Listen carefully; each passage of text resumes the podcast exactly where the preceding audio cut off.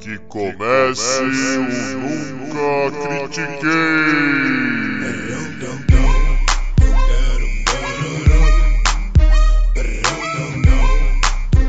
Boa noite, bom dia, boa tarde. Bem-vindo a mais um episódio do podcast esportivo embasado não jornalístico e zoeiro Eu Nunca Critiquei. Eu sou Maurício, the host with the most, o seu Pete Sampras desse episódio. E comigo, o meu LeBron James de hoje é o Arthur Bindi. E aí, Bindi? Uh! E aí, Maurício? E aí, Maurício? Que dia glorioso! É o rei! É o rei da porra toda! Deus do basquetebol! Boa noite, bom dia, boa tarde, todo mundo! Hoje é a minha glória! Ah, então, né? Vamos continuar? Vamos. Vamos é, falar de um, um, um, um, caso que tá muito complicado. Mas, mais ou menos. Bom, vamos lá. O Santos tá passando por problemas incríveis dentro do clube. O presidente acabou de sofrer um. acabou de ser afastado. É, tá passando por um processo de impeachment. E é, assumiu o, o Rolo, o, o, nome dele é Rolo, assumiu o Rolo, o próprio Rolo. Excelente, né? excelente. E ele já tá tentando fazer uma porrada de coisa, porque assim, em dívidas curtas, que a FIFA tá mandando, olha, ou você paga até tipo novembro, senão você vai tomar punição, é, o Santos tem 53 milhões de reais para pagar. Leve. Tranquilo em, de longo prazo, as outras dívidas que não são tão críticas são 200. 200 milhões. Ah, ok, leve. Parte desses 200 é uma dívida de 3 milhões com o Robinho. Então, o que eu acredito que aconteceu é que para ajudar a pagar essa é, essa dívida com o Robinho, o Santos contratou o Robinho como jogador de futebol do Santos por um salário simbólico de R$ 1.500. Como é que eu posso explicar isso? Cara, eu não sei como que a gente pode explicar. Assim, o fato, o fato é esse: o Santos contratou o Robinho.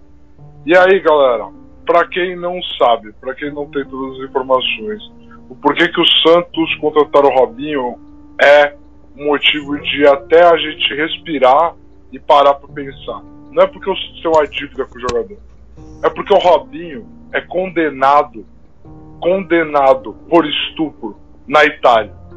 O Robinho é um estuprador. Ele foi condenado. Ele não pode pisar na Itália, em países com, com acordo de extradição, que ele será preso. E o Santos contratou esse cara.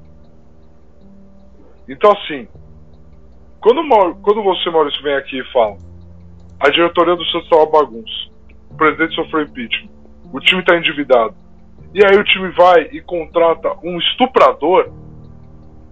Gente, a gente está falando do Santos Futebol Clube.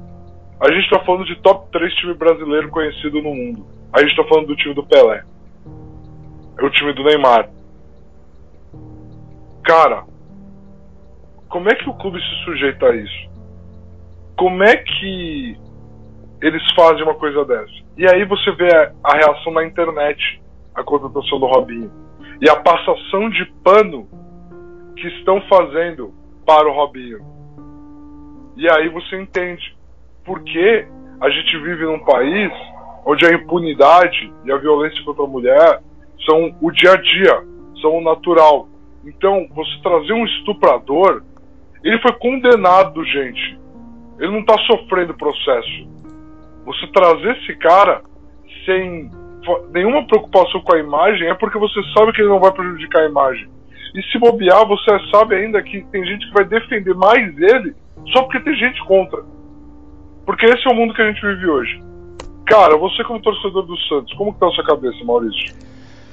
Então, o, a minha cabeça é assim, tipo, eu eu passei a acompanhar futebol todo o santo jogo, o Santos, todo santo jogo, tipo, crescer de verdade com relação ao futebol na época do Robinho, obviamente. Antes dessa época, o Santos era tipo. Perdia pro Corinthians, ponto. É isso que eu lembro. É, é disso que eu lembro o Santos pré-Robinho, pré-Diego. É, é tipo. 18 anos sem título, é isso que eu lembro. E. E aí veio ele, ele foi por muito tempo ídolo. E eu fico um pouco assim, porque. Eu acho que assim, a dívida que o Santos tem que pagar para ele, os 3 milhões, tem que ser pago de alguma forma. Porque é uma dívida, tipo, entre aspas, ele mereceu essa grana quando ele estava jogando ou qualquer outra coisa. Nós temos que pagar. Tipo, o fato dele vir pro Santos com um salário de R$ 1.500 não é brincadeira. Tipo, não é, não é que assim não é brincadeira. É tipo, não é piada. É porque o Santos precisa de alguma coisa, algum patrocinador ou sei lá o que para pagar ele. Então isso fica um pouco, mas ao mesmo tempo ele foi condenado e até algo que é um pouco assim diferente do Bruno, que foi pra prisão, fez o seu tempo, em teoria, pagou o que ele deveria ter pago, pelo menos o que a sociedade da justiça diz que ele deveria ter pago, e agora tá tentando voltar. Quer ele tenha mudado ou não, eu não sei, porque em parte a sociedade também normalmente não deixa a gente descobrir. No caso do Robinho, ele não pagou. Ele não pagou, ele não foi pra prisão. Na Itália, se você fica apelando, apelando, apelando, apelando até a última instância, que é mais ou menos, você não vai preso. E então, tipo, ele começou a apelar o, o caso, não foi preso e saiu, fugiu. Foi jogar na Turquia, foi jogar no Atlético Mineiro, foi jogar em qualquer lugar. Sabe, tipo, ele, ele foi tentando jogar em qualquer lugar para simplesmente sair da Itália, nunca mais voltar e continuar pagando provavelmente os advogados. Então, para mim, como torcedor do Santos, ele não é meu ídolo. Não é. Eu adoraria que ele não jogasse. Eu nem queria que ele viesse. Na verdade, para mim já começa que para mim ele não tem futebol para voltar. Começa por aí. Só só pra, falando de futebol. Agora, mais isso não devia, não devia ter voltado. Não devia ter nem pisado no Brasil, para falar a verdade. Entendeu? E, e, é foda, porque, tipo, ao mesmo tempo eu, eu, fico, tipo, o Santos, por exemplo, teria que cortar o laço com ele pagando a porra da dívida. Só que o Santos tem 250 milhões de dívida que não consegue pagar. No, tipo, tem, tem tá, o, o presidente tá indo de sócio a sócio daqueles sócios multimilionários e falando: Mano, quanto que você consegue me dar para ajudar o Santos agora? Ou você, quanto você tem que me dar pra, ajudar o Santos agora? Porque não tem nem patrocinador querendo ajudar, velho. Entendeu? Então, tipo, o Santos tá, tá, num, tá num ponto muito, muito, muito, muito ruim. Tipo, tá realmente, tipo, crítico. Uh, provavelmente o quanto eles ganharem, quanto mais frente eles forem na Libertadores e no Brasileiro para conseguir o dinheiro, sabe, de para poder tentar por exemplo, pagar essas dívidas, melhor pro clube, eu tô querendo dizer. Mas no caso do Robinho, para mim é do tipo, ele não tem futebol, ele não tem mais a venda, ele não tem mais a imagem, ele não tem mais nada. Não sei por que, que ele voltou. Como torcedor do Santos, eu fico muito do tipo, cara, não sei por que voltou, não faço a mínima ideia do porquê que ele voltou. Nem faço, tipo, que jeito que isso vai acontecer. E gostaria, tipo, o que eu, o que eu gostaria, antes de tudo, é, mano, que isso não tivesse acontecido. Que não tivesse voltado, ponto, só isso. Sabe, tipo, volta no tempo e para isso, porque eu, eu não faço a mínima ideia de como sair pela frente, como, como seguir, tá ligado? Tipo, sei lá, é. É foda. Não, não queria, não queria, realmente não queria. O quanto, pra mim, o quanto mais cedo ele sair, melhor, entendeu? Que pra mim seria tipo, quanto mais cedo o Santos conseguir pagar essa porra dessa dívida pra ele, melhor. Some daqui, tchau, vai embora. Perfeito, mano. Perfeito. Era, é, eu, eu, eu entendo o que você tá falando do tipo como torcedor do Santos, eu preciso que esse meu time que eu amo saia dessa situação. Então, para ele sair dessa situação, é, é necessário pagar essa dívida. Mas o preço de imagem e de honra e de respeito às torcedoras do time, ao time das sereias, dos, da, né, das meninas do Santos, o preço que você vai pagar por isso, arruma outra forma. Arruma outra forma. Se der o respeito. E dê respeito a quem merece respeito. O, ou essa situação é simplesmente patética da, por parte do Santos. É, os times, o futebol tem esse mundo machista todinho nele, então é muito difícil é, a gente fazer qualquer coisa no mundo do futebol. A gente tem o Bruno voltando a jogar, a gente tem o goleiro do São Paulo, Renan, Jean, perdão, o Jean. Então, assim, o, o Jean, que cometeu violência doméstica e tá de titular aí no campeonato, sabe? Em outro time, foi demitido pelo time dele, mas a passação de pano é constante. Constante.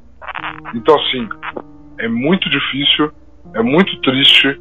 Ele, a gente, como fã de esporte, Maurício, como fã da instituição, como torcedor da instituição, é, a gente quer ver essas instituições que a gente ama terem valores como os nossos. E elas não compartilham os nossos valores. Infelizmente, né, mano? Ah, com certeza. Eu, eu acho que o, o pior é que, assim, no caso, o São Paulo talvez menos, mas o Santos, o Corinthians, sabe, Vasco, Botafogo, Fluminense, Cruzeiro, esses times, em muitos casos, eles não. É, é, para continuar sobrevivendo, eles têm que abrir mão disso. Porque é, é, é, tipo, é dívida em cima de dívida, sempre com as pessoas erradas e não sei o que, e você fica tipo, tá. Eu tô entre a. a, a espada. É, como é que é? A pedra e a espada. Sabe? Do tipo. Ah, a rock and a hard place. É, isso. Seria, tipo, eu esqueci o. Em português é entre a espada e alguma coisa, eu esqueci o que. A cruz e a espada. Cruz e a espada, obrigado. Eu misturei os dois. Entre o cruz e a espada, sabe? Porque, tipo. Eles têm tanta dívida, tanta dívida, que para manter as coisas rodando dia a dia, eles têm que se colocar cada vez mais com piores agentes, com piores jogadores. E é, e é foda, tipo. Eu não consigo falar que eu entendo, tá ligado? Porque pra mim é tipo, você tem 250 milhões de, de dívida. Sabe, pra mim, na minha opinião, se você é qualquer outra empresa, você já teria aberto falência e caído fora, velho. E, tem, e tipo, o governo ia achar um jeito de alguém pagar a sua dívida. Pronto. Ia, ia ser assim, entendeu? Porque, tipo, não dá pra você continuar rodando dia a dia com tudo isso de dívida. Quanto de, de ativo o Santos teria que ter pra, pra, tipo, garantir que ele consegue pagar 250 milhões? Eu acho que não consegue, cara. Mesmo se vender tudo, se vender Vila Belmiro, se vender o que quiser, não consegue. Justo. Entendeu? Justo, então, tipo, vale. é, é, é, muito ruim pra, pra, pra, nós torcedores, porque, tipo, a gente fica, cara, adoro o Santos, amo o Santos. Mas, velho, não dá pra chegar pra, não, não dá pra passar por isso, sabe? Tipo, ano sim, ano não. Tipo, não dá, velho. É por isso que eu falo, por exemplo, o Red Bull Brasil, o, o, Red, o Red Bull Bragantino, vai chegar daqui uns 10 anos, ele vai ser o melhor time do, do Brasil. Porque ele, tipo, ele sai do zero para lucro e daqui para cima. Entendeu? Do tipo, olha, não, a gente não vai ficar com 250 milhões de dívida. Porque senão a própria Red Bull joga o time fora. Tipo, fala, não quero. Ah, dívida, por que, que eu vou gastar meu dinheiro? Entendeu? Então é foda, sei lá. É, é muito ruim. É, é isso, cara. É, é isso. Eu acho que não. Acho que do, do Robinho é o máximo de palco que a gente tem que dar também para ele. É, não tem que ser dito mais nada. É, a gente espera que a instituição Santos Futebol Clube, que é um patrimônio do futebol mundial, tenha mais respeito com o próprio nome e com seus torcedores e com seu legado do que isso. A gente espera que, que conforme as críticas que estão acontecendo forem se desenvolvendo, a ficha caia. É isso que eu espero. É, então vamos vamos aproveitar, vamos passar pro próximo. E... Bora, bora, vamos falar de coisa boa. É. E o. Bom. Há poucos dias, ontem, o Rafael Nadal foi campeão de Roland Garros. E. Ele conseguiu seu vigésimo Grand Slam. E tá uma discussão agora de que, olha, os 20 grandes Slam do Rafael Nadal dizem e falam mais do que os 20 que o Roger Federer ganhou. E os dois estão empatados como o maior número de Grand Slam é, da história do tênis. É, cara, eu gostaria. Eu, eu queria que, eu queria ouvir a sua opinião primeiro, por favor. Eu vou dar minha opinião, eu vou dar minha opinião sobre isso. Mas eu queria te dar um live react, Maurício, ao vivaço aqui no podcast. Nona entrada, topo da nona entrada, Houston se perdendo de 4 a 2 dois outs, um homem em base, Altuve tá na rebatida. É vida ou morte agora? Ele fez um Nesse home run, acho que foi anteontem. O Race tá ganhando a série de 1 a 0 tá fechando em 4 a 2 aqui. Se topo da nona, ou seja, não marcou, acabou. Então se você me ouvir reagir aqui nos próximos minutos, eu quero deixar isso aqui no ar. Não, tá Beleza? tranquilo, tá tranquilo, bora lá. Eu tô, eu tô, eu tô assistindo o Play by Play aqui também. Beleza. Então assim, Rafael Nadal, 20 títulos de Grand Slam, top 5 tenista da história, Maurício. Podemos colocar isso? Sem medo de ser feliz? Ué, Ok, ok, vai, é, é possível sim. É possível, né? É, eu acho assim, tipo, tem, tem uma discussão, mas também não, não, não, é, não é longe do possível, entendeu? É tranquilo. É isso. Então, Rafael Nadal, um, um jogador. Altuve anda pra primeiro. O Rafael Nadal, um gênio, um craque, 20 títulos de Grand Slam. E aí, esses 20 títulos valeriam mais do que os 20 títulos do Federer. Primeiro, é natural, como vocês vão ver nos próximos tópicos que a gente vai discutir aqui no podcast, que as comparações aconteçam. Porém, eles são contemporâneos. Eles se enfrentaram diretamente. Eles se arrancaram títulos uns dos outros. E falar que os 20 títulos do Nadal valem mais do que os do Federer, quando 13 são de Roland Garros, é absurdo, na minha opinião. É absurdo. Eu simplesmente não. não- É uma conta que não fecha. Ele é o jogador de saibro mais dominante da história do tênis, e não há dúvida. O jogador de saibro mais brilhante da história do tênis, e não há dúvida. Ele é top 5 da história, e não há dúvida. Os 20 grandes lances dele valem mais que o do Federer, nem ferrando. Nem ferrando. E eu amo Nadal, respeito Nadal, mas não há condição de ter essa conversa. É, então, eu. Eu achei que você não, não, não estaria é, nesse lado comigo, mas pra mim é exatamente isso. É, a primeira coisa que quando, tipo, ah, chegou em 20, não sei o que, ah, legal, aí eu, tipo, tá, vamos parar, de- deixa eu só ver quantas de Roland Garros ele ganhou. 13. Tá ligado? Tipo, 13. É mais do que 50%. E aí eu, tipo, não, sinto muito, nem ferrando você pode considerar ele, tipo, é, o maior, o, o maior, tipo, esses 20 mais do que o do que do Federer. Sabe, não dá. Tipo, são 13 de Roland Garros. O que você pode falar, é, o que acho que tipo fica mais fácil assim para falar é do tipo, olha, se um jogador for o mais dominante é, no tênis por 20 anos de carreira e ele for muito bom no saibro a ponto de ganhar Roland Garros todo ano, ele chega em 20. Porque tipo, é, é- claro, é super impossível disso acontecer num esporte físico como o tênis. O fato do Nadal ter ganho 13 é muito importante. Mas o fato dele ter ganho 13 ao mesmo tempo diz o quão limitado ele é nos outros. Diz o quanto ele poderia ser dominante nos outros, mas tipo, o estilo dele não, não funciona da mesma forma. Entendeu? Então, é, eu concordo exatamente com você. Falar que os 20 do, do Nadal é maior, ou vale mais, ou diz mais do que os 20 do Federer, pra mim é um absurdo. É um absurdo. Isso só falando de número, tá? Porque pra mim, o melhor de todos os tempos é o Pete Sampras. Não aceito outra opinião, não ligo. E o cara ganhou 14. Cara, Entendeu? É, é- essa é a questão. A gente não tava. A gente não entrou na discussão de que é o melhor de todos os tempos. A gente entrou na discussão 20 títulos, qual pesaria mais. E assim, quando você fala de uma carreira do Federer, espalhados por três décadas de competição, três décadas de competição adulta o Federer tem. Um gênio em todos os torneios, Beleza, ele dominava o Wimbledon, o Nadal ganhou o Wimbledon dele, mas ele ganhou o Roland Garros também. Então assim, cara, é... acabou a série pro Astros. Caraca, foi muito emocionante. Eles estavam com as bases lotadas, a bola foi lá no fundo do campo, mas o Tampa Bay salvou e fechou o jogo. Vamos lá, voltando aqui. Então você tem a carreira do Federer da forma que ela é.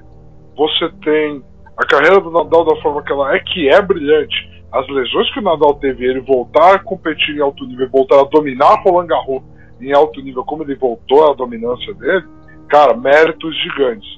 Você botar os 20 títulos em fila lado a lado, quando você praticamente em 16 anos de carreira profissional, você ganhou 13 o mesmo título, cara, realmente sua dominância é brilhante, mas a sua dominância geral no mundo do tênis, ela aconteceu por um período de três anos incrível, mas não, não, eu não consigo alinhar esses 20 títulos lado a lado do Federer do Nadal e dar pro Nadal. Não consigo.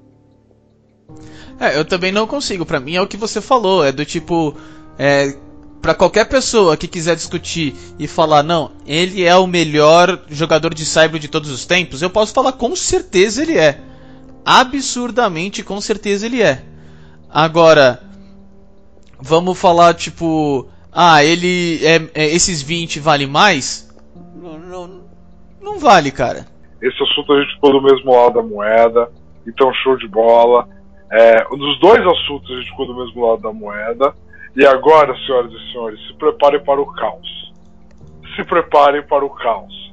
Se preparem para as comparações. Se preparem para um mundo de loucura. Porque LeBron James é campeão mais uma vez. Los Angeles Lakers são campeões mais uma vez. O papai entregou o que ele veio para entregar na primeira ida aos playoffs dele com o time. Tá bom? É isso. Maurício, fala, porque depois que eu desembestar aqui vai ser loucura. Manda ver. Parabéns, você acertou, você falou Lakers em 6.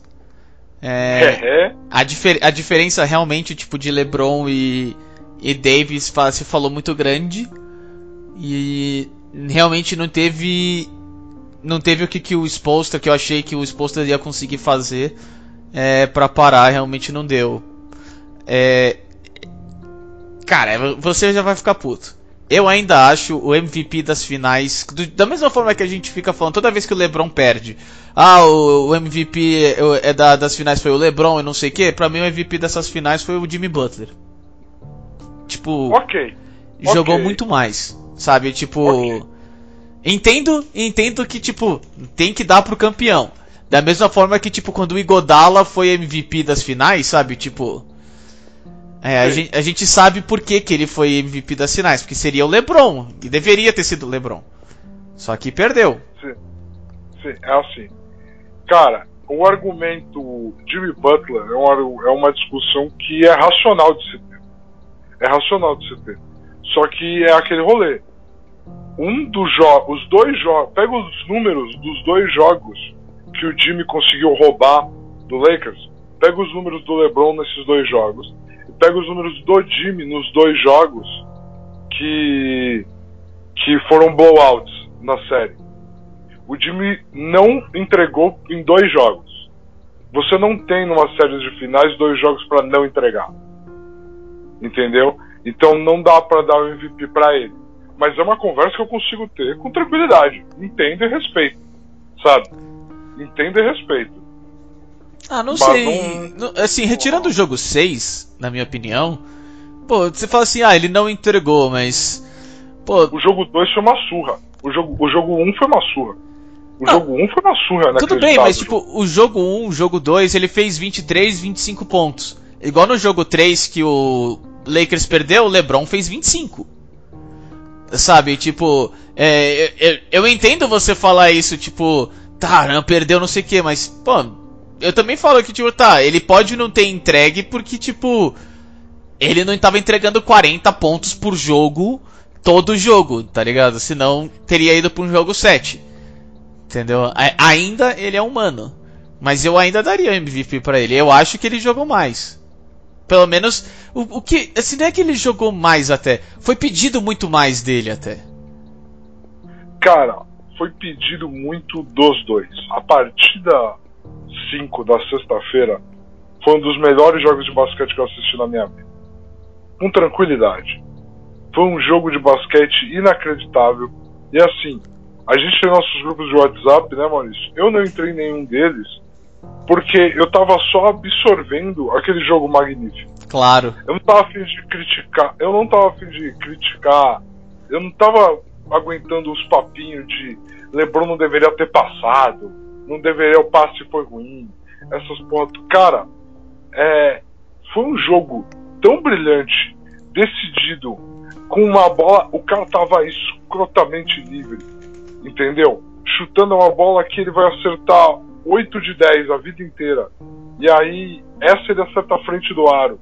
E, cara, é tudo tão, tão minimamente nos, nos, nos detalhes esse jogo. É tão minimamente nos detalhes. É as faltas técnicas que o Lakers faz que dá a exata diferença de pontos que o Heat ganha o jogo. Saca? É isso. O esforço heróico do Jimmy em jogar 47 minutos de um jogo de finais. O Spoelstra tem que queimar um dos tempos que o Jimmy não tem perna para bater o lance livre. E ele vai e marca o LeBron na última posse. É. Foi um jogo tão magnífico, o jogo 5. Tão magnífico que eu não queria entrar nessa discussão. E aí o jogo 6 foi o que foi. O Lakers veio com a intenção de não existe conversa sobre a gente tomar virada de, de, de 3-1. Não existe. Não existe diálogo. Só um, só um time vai... blowout 3-1. Isso, exatamente.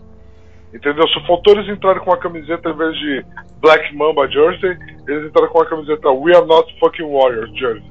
Entendeu? Porque é, foi isso. Eles entraram na pegada, nós vamos assassinar qualquer conversa que vocês queiram começar aqui. Então assim, foi o que foi. Foi uma série fantástica. Foi uma temporada heróica de todos os jogadores, comissão técnica, executivos, é, equipe dos hotéis, de todos os envolvidos para que essa temporada acontecesse do jeito que aconteceu foi heróico. Uma pressão mental absurda, uma resiliência. É, você via o alívio de ter acabado na cara de todo mundo do Lakers. Existia alegria? Existia. Mas o alívio de ir para casa era evidente. É, então, eu. É, é aquela coisa. Eu tava torcendo pro Hit, obviamente. E. Eu não, eu não queria que o Lakers ganhasse, né? Nem nada contra LeBron ou coisa assim. É só porque eu não queria uma grande. É, uma, uma grande franquia. Assim, grande mesmo, como Lakers, como Celtics, sabe? Com 40 anos de história ganhando, sabe, em Orlando, sem torcida, sabe? pareceu. Pareceu. É o que, é o que eu... Rapidão, pareceu o final de campeonato é, de colégio do Brasil, aqui de futsal, sabe, de futebol. Que tipo Tá só o pessoal comemorando que nem um doido na, na quadra e não tem ninguém, não tem mais ninguém, porque tipo, é isso, velho. Você foi campeão aí da, é, da liga e, pô, legal, cara, bom. Entendeu? E, sei lá, pra mim é triste, entendeu? Ver o Lakers ser campeão assim, sabe? Sem, sem, Ned, sem Jack Nicholson, não, sei lá, eu não queria. Eu realmente não queria. Mas, tipo, é, tinha que ganhar. Que, é aquele rolê que o, que o Stephen A, que eu e você acompanhamos, sempre fala, né? Ele tá falando, ele falava, eu tô muito puto. Porque eu cubro finais de NBA em loco há mais de uma década. E tudo que eu sempre quis foi Miami contra Los Angeles. Porque eu saíria do jogo e eu tô em Miami. Eu sairia do jogo e eu tô em Los Angeles. Entendeu? Eu tive que ir quatro anos pra Cleveland por sua causa, Lebron. E aí agora, agora agora vocês me entregam essa final. Então, tipo, realmente é uma diferença gigante de ambiente, de tudo. Mas é o que a conversa que a gente já teve aqui antes e não vamos nos alongar. É uma diferença de honra para essa conquista do Lakers. Porque mentalmente o desafio dessa temporada foi algo gigantesco. Foi algo gigantesco. Foi algo imensurável. Assim. E agora, com o seu quarto título, LeBron James, sua, dez, sua nona final em 10 anos. Quinto título. Você quer ter essa conversa? Não, quarto título. É o quarto título dele. É o quarto título dele. Nona final em 10 anos. 10 finais no total. Tá, é melhor Ele é ainda. quatro- Você quer ter essa conversa? Pode, cara. Pra mim, pra mim é tranquilo. Pra mim, eu, eu eu tô na parte correta fácil.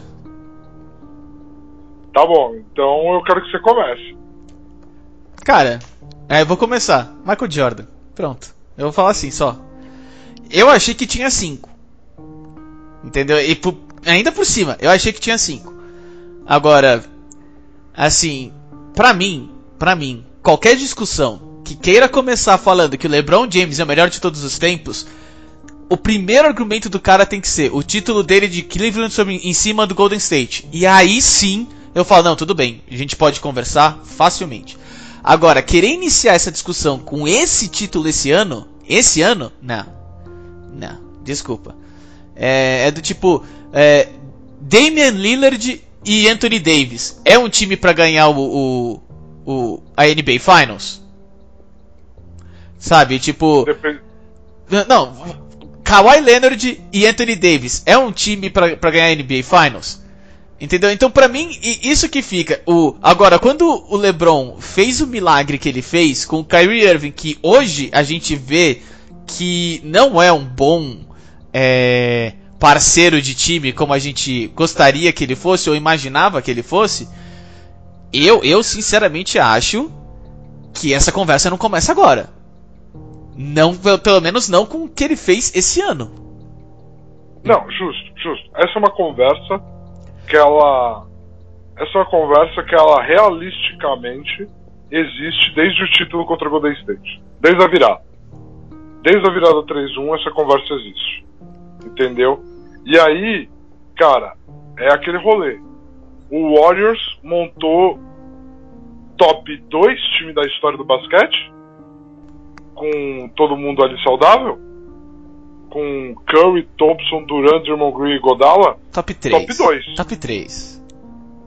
top 3. Que seja, Pra top mim, pra mim, pra É. mim. É porque eu Justo. gosto do 2014 Spurs e do. Deixa eu pegar aqui. O 2014 Spurs e o 1986 é, Boston Celtics. Na minha, Ok. na minha opinião. Porque, tipo, eu Ok. gosto daquele estilo de jogo. Eu gosto do jogo de, tipo, de passe, tipo, o jogador não corre, quem corre é a bola. Entendeu? Tipo, eu amo esse Ótimo. tipo de jogo. Por, por mim, por, por, por isso que eu falo que, pra mim, eles são o- o- os dois melhores times de todos os tempos. Sabe? Pra mim, Então é. seria top 3. é o Warriors seria top o Warriors seria top 3, ou o, o, o Bulls seria top 3, aí tipo, teria que, eu teria que olhar um pouco com um pouco mais de carinho, vamos falar assim. Mas, Beleza. Pra mim, por exemplo, Spurs 2014, nenhum time na história ganha daquele time, acabou. Eu nunca vi um basquete tão lindo na minha vida. Justo. Então, assim, você tem o LeBron com Iglauskas chegando na final, pegando o Spurs com o Tim Duncan no auge da carreira dele, Manu e, e Tony Parker, beleza? Então você tem LeBron com Iglauskas perdendo de 4 a 1 daquele Spurs. Que o mérito do LeBron é chegar na final com aquele time, beleza? Não, não, não. Aqui, nenhum não, não. O, o, o LeBron, quando jogou contra o Spurs, ele tinha Ray Allen, ele tinha Dwayne Wade. Não, não, não. Não, não, não. Ele chegou. A primeira final da carreira do LeBron é contra Ah, o tá. Spurs. Ah, e é ok. Cleveland. Ok, não, é não, tudo bem, tudo bem, não, essa é, essa é ok, ok. Isso. Isso. E aí ele perde para ele perde três finais para dois times do seu top 3 da história do basquete. Uma para o seu Spurs de 2014 e duas para um, time mais roubado do mundo, sendo que uma dessas finais que ele perde para o time mais roubado do mundo é com aquele lance que vai virar eterno meme da história do basquete do Diário Smith. Entendeu?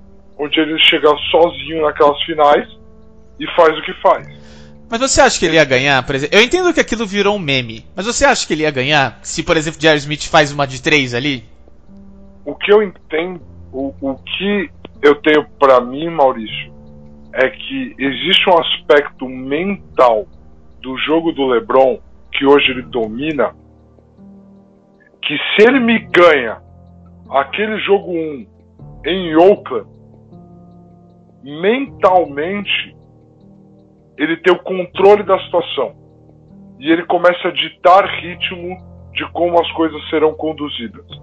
É algo que ele aprendeu durante a carreira dele e ele controla muito bem. É aquele vídeo que do documentário sobre a virada de 3-1 que do jogo 6 para o jogo 7 no vestiário após a vitória no jogo 6 os jogadores estão reunidos assim e tal e aí o, o LeBron vira para eles e faz assim eles estão fudidos eles estão fudidos fisicamente eles estão fudidos mentalmente nós vamos para cima deles entendeu ele consegue controlar esses aspectos. Então, se ele me rouba aquele jogo, cara, a narrativa do vestiário do Warriors implodir, tudo que ia poder acontecer, ele ia estar sob o controle disso.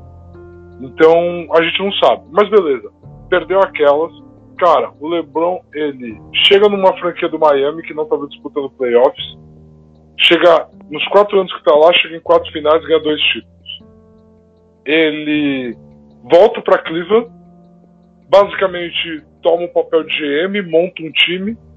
Com o time que ele montou, do jeito torto dele ou não, ele pega o time do Cleveland, que não ia para os playoffs desde que ele tinha saído de Cleveland, e chega em quatro finais seguidas de NBA, ganhando o maior título, um dos últimos. É uma das conquistas de finais top 3 da história do basquete. Com certeza, a virada de 3-1. Com certeza, isso a gente pode falar. Tem gente que vai chamar de maior, tem gente que não vai chamar de maior, ela é top 3 com certeza. Então você tem isso. E aí ele sai de Cleveland agora e vai para o Lakers, tem a primeira lesão séria da carreira e no primeiro ano saudável dele ele é primeiro do Oeste e ganha o título como MVP das finais. Jogando uma temporada de armador, que é uma posição que ele nunca jogou, liderando a liga em assistências um jogador que era mais comparado a Shaquille O'Neal no início da carreira do que a Magic Johnson, que é quem ele é agora. Os últimos 10 anos da carreira do LeBron são os 10 maiores anos de um jogador de basquete na história. E eu não. E para mim é. Ele é, como jogador de basquete, como líder de vestiário, como entidade mundial do esporte um jogador maior do que Michael Jordan. Hum, tudo bem, isso, isso eu posso concordar, só que, tipo, como jogador eu não consigo concordar. Tipo, entidade, tudo bem. Assim, eu até acho que, tipo, ah, é, ele, tá, ele liderou a liga em assistências. Ele tinha o Anthony Davis para passar a bola. Tipo, eu, eu, não, eu não quero falar, tipo, eu não quero, entre aspas, diminuir, mas facilita. Entendeu? É, ah, foi a primeira vez que ele liderou na liga, tem Scott entendeu? Pippen, Dennis Rodman, tem Scott Pippen e Dennis Rodman pra pegar rebote e marcar por você, também ajuda. Concordo. Com, não, com... é negativo. Não, não, não, tudo bem, eu, eu concordo. Entendeu? É que, tipo, o fato dele ter liderado esse ano a liga com assistências, tipo, foi o primeiro ano que ele fez isso, e foi o ano que ele teve maior número de assistências. Eu entendo que ele, tipo, modificou um pouco o jogo dele. Sabe? Mas ainda assim, eu entendo por que que isso aconteceu. Não foi mágica, tá ligado? Não foi tipo, ele joga com o mesmo time há 20 anos e agora ele conseguiu isso. Não é isso. Entendeu? Mas eu entendo, eu entendo o que você tá falando. E eu realmente acho, tipo, pra mim, assim, um dos pontos mais legais e fortes da carreira do LeBron é pré-Miami. É quando ele foi para que, quando ele foi não, quando ele foi draftado pelo Cleveland aquele Cleveland horrível, nojento, e que ele, tipo, tirava leite de pedra. Sabe? Tipo, a, aqui, a, aquilo com certeza, sabe? Porque, tipo, Cleveland montava um time horrível para ele, assim, é, é, exatamente por isso que ele se tornou GM, vamos falar assim, em parte. Porque, ah, ah. mano, ele viu ele viu sendo feito errado ano após ano, a ponto que ele, tipo, tá, eu, até eu faço algo melhor. Entendeu? Só que, ao mesmo tempo, é, toda vez que, por exemplo, alguém chega e fala assim pra mim, mano, é a nona final seguida, o cara domina não sei o que. Eu falo assim, olha, durante o que? Uns 5 anos, o maior rival que ele tinha se chama Paul George.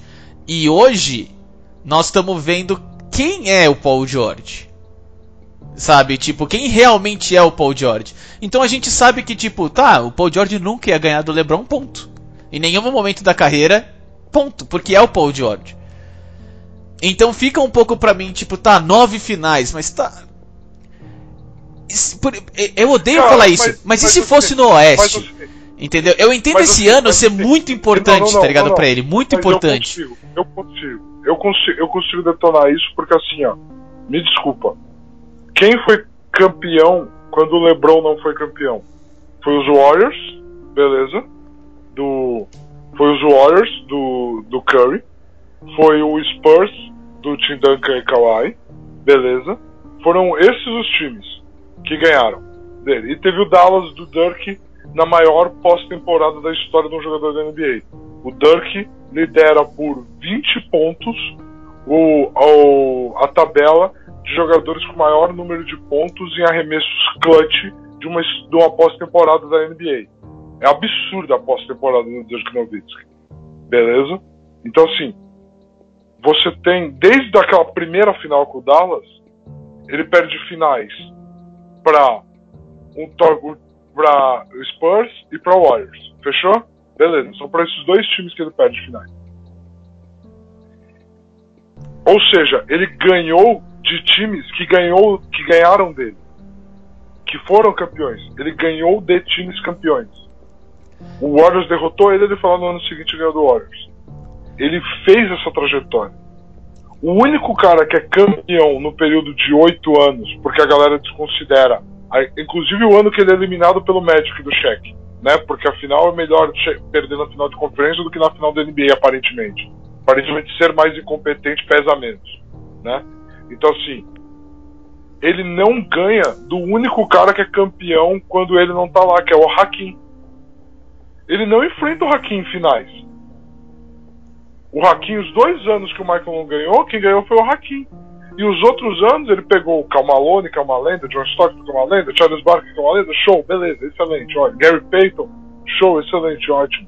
Mas o cara que é campeão da época dele, ele não pega, né, malandro? O LeBron teve que ganhar dos campeões da época dele. Mas é exatamente isso. É, é mas é, é exatamente isso. Tipo, no, tanto no caso até do Michael Jordan, para mim um pouco menos, mas tanto pros, pros dois, é algo do tipo, mano, só pro Allied One chegar numa NBA Finals, ele tinha que jogar, tipo, se esforçar o dobro do que você. E é isso que eu falo, tipo, mano, pro, pro um Dirk Nowitzki chegar numa final significa, olha, no mínimo você vai ter que jogar uma melhor de 7 contra o Kobe. Tem noção do que é isso? Tipo, cara, eu tô na semifinal não é nem final de conferência. E eu tô jogando como. É, tipo, eu tô só inventando agora. Eu não sei exatamente o caminho que ele fez, tá? Mas, por exemplo, eu tô jogando contra um Kobe Bryant. E eu tenho que ganhar dele para depois jogar contra um LeBron. Por isso que pra mim, tipo, tá, o LeBron chegar numa final é uma coisa. Qualquer outro time chegar do, do Oeste chegar numa final é outra.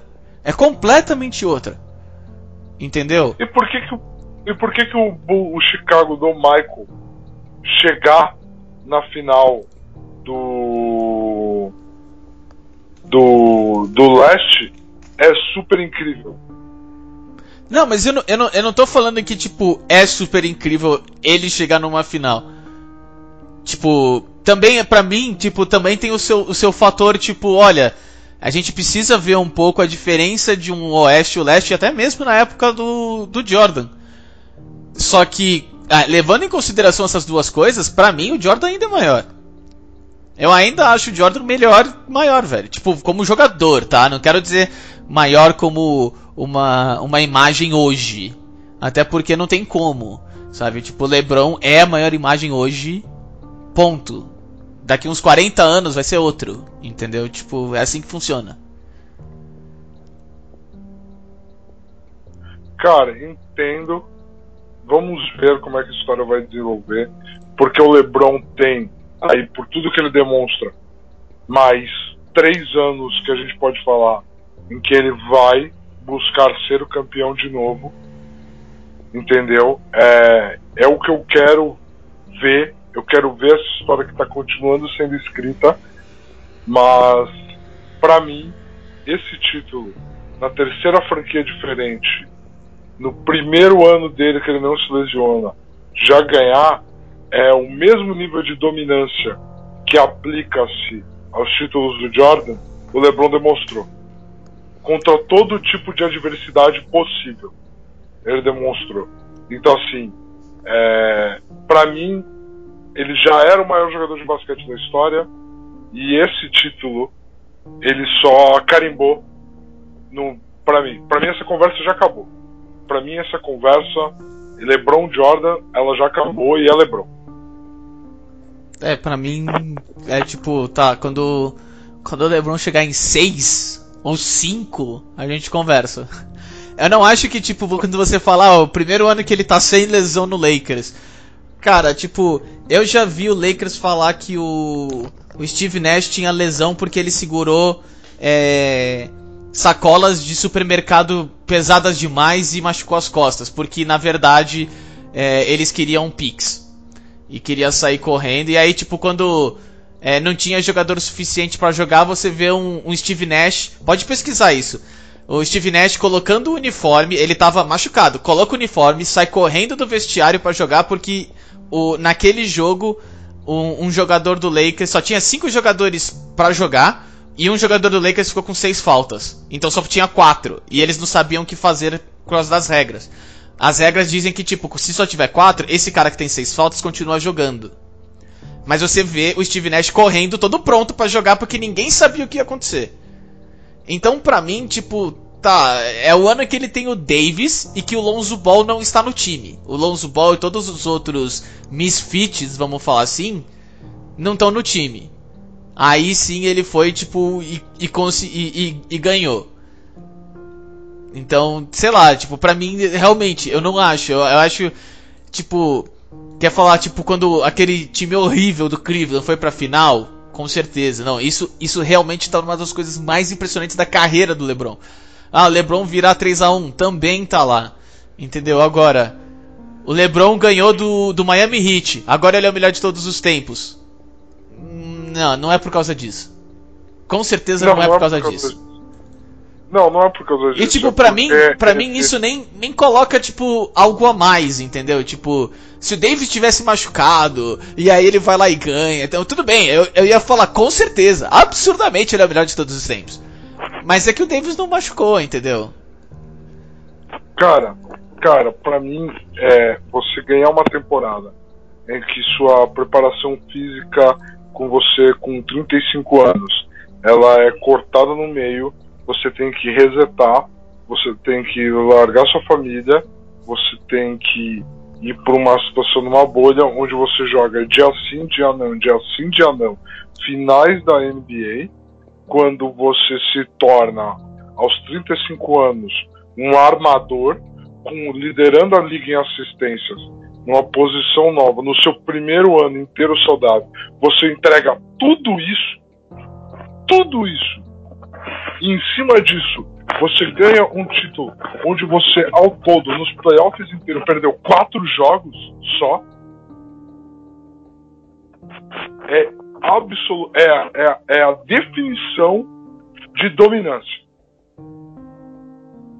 É a definição de dominância. Ele. Eu. Eu não. Eu, eu vou ficar repetitivo aqui. Não é minha intenção alongar ainda mais. Para mim, é, esse título que ele entregou é o que eu falei, é o carimbo numa trajetória que para mim já o colocava à frente. E agora é assim, ó. Quando vocês ficarem falando, ah, o Jordan era o mais dominante. Peraí, eu vou te explicar o que é dominante. Dominante é isso aqui, ó. Cara, isso aqui que aconteceu. Dominante é Bill Russell. Sinto muito. Ninguém, ninguém, tipo, desculpa, ninguém pode falar que o LeBron James é mais dominante do que o Bill Russell. Sinto muito. É impossível. Não existe jogador mais dominante do que Bill Russell na história da NBA. Eu falo e vou repetir para sempre. Não existe. Bill Russell não jogava com linha de 3, cara. Cara. Bill Russell jogava um jogo com menos nuance. Ele jogava um jogo com menos nuance. Não. Respeito ele totalmente.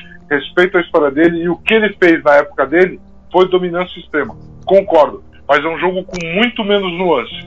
Não, pode ser com o mesmo nuance, mas para mim não, não importa. Tipo, você quer colocar o quê? Você quer colocar então pra, pra fazer uma comparação entre Bill Russell e LeBron James, você quer tirar dos três pontos, então? Porque aí você tem os LeBron De- os Ah. James teria que jogar sem três pontos.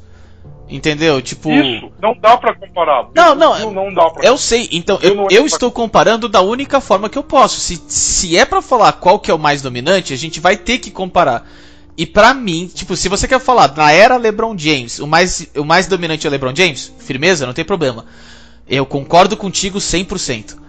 Por- até porque, tipo, o LeBron James, na era LeBron James, é ele quem define o, o. Até hoje, por mais que o Clippers tinha montado aquele super time, até hoje é o LeBron James quem define como é que vai ser o investimento, a corrida dos outros times, entendeu? Se você vai ter chance ou não. Entendeu? O Power Ranking é definido para onde LeBron James vai e o que LeBron James vai fazer. Entendeu? Então eu entendo completamente. Agora, se é pra falar da história, eu tenho que falar do Bill Russell. Tipo, o Bill Russell sozinho ganhou do primeiro Big Three da história da NBA. É um Big Three. E ele ganhou sozinho. Um cara. Ele ganhou. Você pode falar, ah, mas não tinha é, linha de três. Ah, mas. Cara, eu, eu fico pensando, se ele se o Bill Russell tivesse nascido nos anos 2000, ele teria aprendido a, a chutar de três? Com certeza, porque pelo, pela, a- a- pelo, a- a- a- pelas estatísticas, aquelas coisas todas, ele ia ter que aprender. Ele ia ter que aprender. Ele ia ser bom ou não? Eu não faço a mínima ideia, velho. Eu tô tentando comparar da forma que, eu consigo comparar. E o Bill Russell é com certeza o mais dominante de toda a história da NBA. Porque não importa o que você fizesse naquela época, você podia montar o primeiro super time da história da NBA e ainda assim o Bill Russell, se ele não saísse do Celtics, ele ia ganhar. Acabou. É simples assim. Ok, Entendeu? ok, ok, ok. O argumento Bill Russell eu consigo porque eu tenho muito, muito amor e muito carinho por um vídeo específico que é Bill Russell na vai receber um prêmio pela pela obra, pela carreira inteira dele. E é a primeira vez que a NBA dá esse prêmio e começa com ele, né? E aí ele velhinho sobe no palco e aí tem grandes pivôs da história do basquete naquele palco.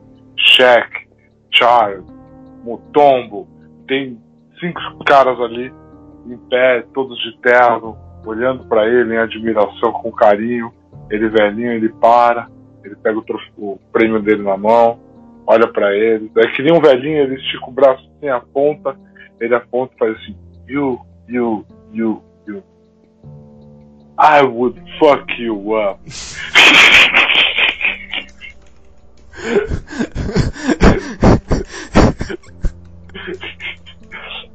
Então, assim, é, eu tenho, não tem como não gostar desse cara. Não tem como não gostar. Mas, assim, ó, fechando nos pontos que a gente trouxe aqui no nosso podcast de prévia: Lakers em 6, Jimmy. Eu acho, Maurício, a gente pode ter essa conversa. Jimmy é top 10 da NBA e não dá pra questionar mais o que ele entregou nesses playoffs. Ah, sinto muito, velho. Falar top 10, o cara, se duvidar, é top 5, velho.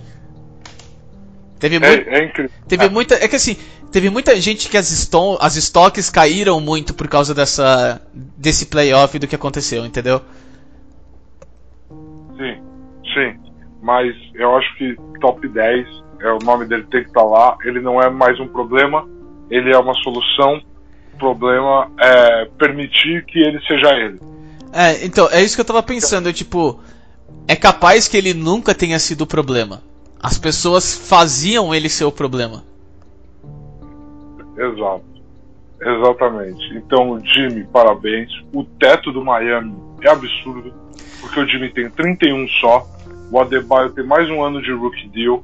O Duncan Robinson, que nessa série de playoffs no jogo 5 entrou para uma lista de shooters que tem sete bolas de três em um jogo de finais de, NBA. E essa lista é Curry, Ray Allen e Duncan Robinson. Só. Entendeu? Então, você tem Duncan Robinson, você tem Tyler Hero, você tem Kendrick Nunn, você tem um time muito jovem que o auge deles tá daqui uns 5 anos, 6 anos, 7 anos. Então daqui a 5 anos, vamos ver como esse time do Miami vai estar. Eu acho que a gente pode estar vendo nascer entre Miami e Boston, que fizeram a final do leste, a próxima rivalidade dos próximos 5 anos do leste. Então você acha que o Giannis vai sair do Bucks? Vai pro Oeste? Eu não sei se ele vai pro Oeste, mas baseado no material humano que eu tenho hoje para analisar o futuro, eu vejo nos times de Boston e nos times de Miami mais times e se o Yannis derrotá-los, é mérito do Yannis em querer entrar na conversa de verdade de melhor jogador da NBA. Entendeu? É mérito do Yannis. É, é, é coisa que o Yannis vai fazer, que vai fazer ele a galera parar de falar assim, ah, o Yannis é o MVP, mas ele não é o melhor jogador da liga. Entendeu? Mas ele vai precisar ganhar desses times. Porque hoje, olhando para a montagem de elenco e perspectiva de evolução dos jogadores em questão, Miami e Boston estão na frente. Ah, eu, eu cara, eu, eu, acho isso covardia falar que, tipo, ah, ele é o MVP, mas ele é o melhor jogador da liga. Eu entendo que o MVP tem seus problemas como, como prêmio, mas eu acho que ele é o melhor jogador da liga. Entendeu? Eu, eu realmente acho. O cara é um LeBron James mais novo.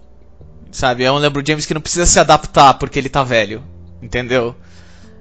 É. Mas é isso que eu fico, tipo. Eu ainda acho que para onde o Giannis for, ele vai carregar com ele a, a parte, tipo. É, quem vai ser. É, se for no leste, quem vai ser o, o, cabeça de chave do leste, entendeu? Se for pro oeste, aí a gente tem que ver.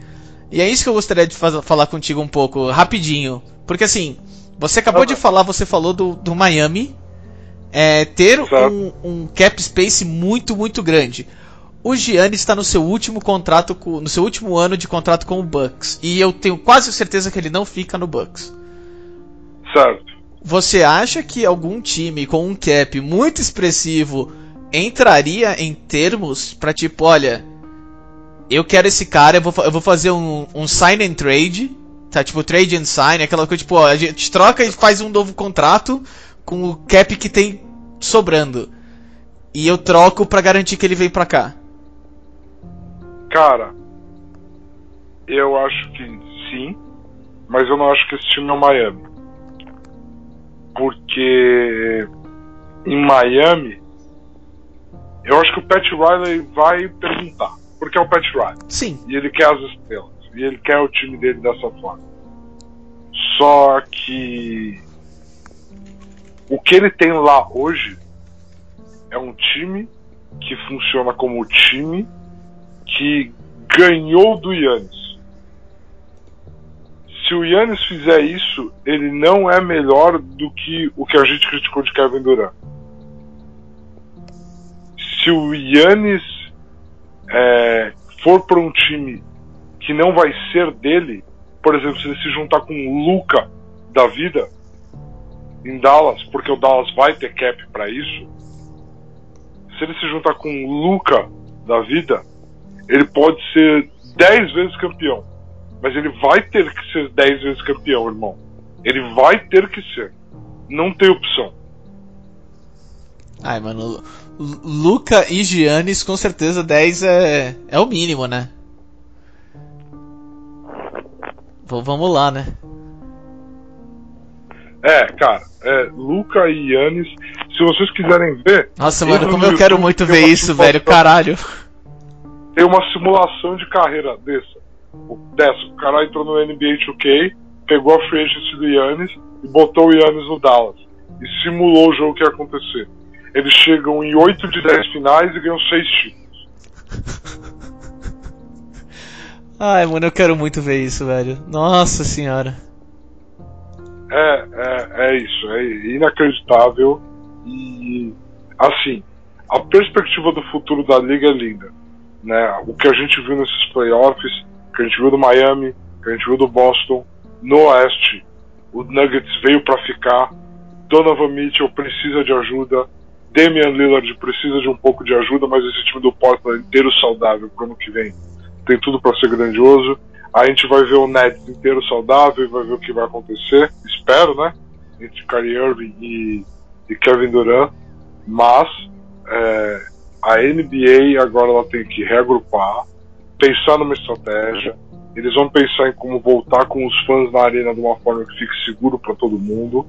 Entendeu? Essa vai ser a primeira prioridade.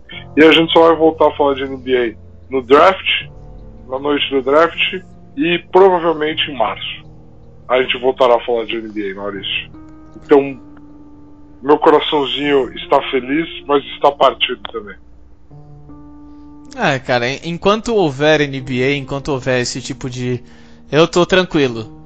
É, abre espaço pra gente, tipo, ok, agora eu, eu, não morrer de overdose, eu preciso de um pouco de, de espaço. Então tranquilo, vamos curtir o, as outras coisas. Agora o momento é NFL. E, e bora. Ano que vem tamo de volta. É isso, é isso. Agora espaço é todinho da NFL e a gente vai falar muito aqui ainda sobre isso, galera. A gente vai falar muito sobre isso aqui. Muito obrigado a todo mundo que acompanhou a gente nessa jornada maluca hoje, hein? É isso aí, galera. Realmente, obrigado a todos. Foi um pouco diferente, uma montanha russa, vamos falar assim, de assuntos, porém necessário, né? Já que até mesmo nosso amigo aqui cravou direitinho seis jogos. Então, tem que trazer de volta. Então, brigadão, Bindi. Muito obrigado aí por, por gravar com a gente. Parabéns aí com com, seus poderes de mãe de Ná, continue usando o cérebro e não o coração. Eu, eu, eu, te dou essa dica de tipo, não use o coração, não vale a pena. E é isso aí. que dica excelente. Que dica excelente. Muito obrigado, Maurício. Eu vou continuar assim, deixando todo mundo me odiar por falar que LeBron é o maior da história e achar que eu não entendo nada de basquete por eu acertar tanto os finalistas quanto o placar da final. É isso, Brasil. É isso, Brasil. É assim que eu vou fechar. Galera, muito obrigado. Maurício, muito obrigado, hein? Que é isso, mano. Então, tamo junto sempre. Fiquem em casa e lavem as mãos.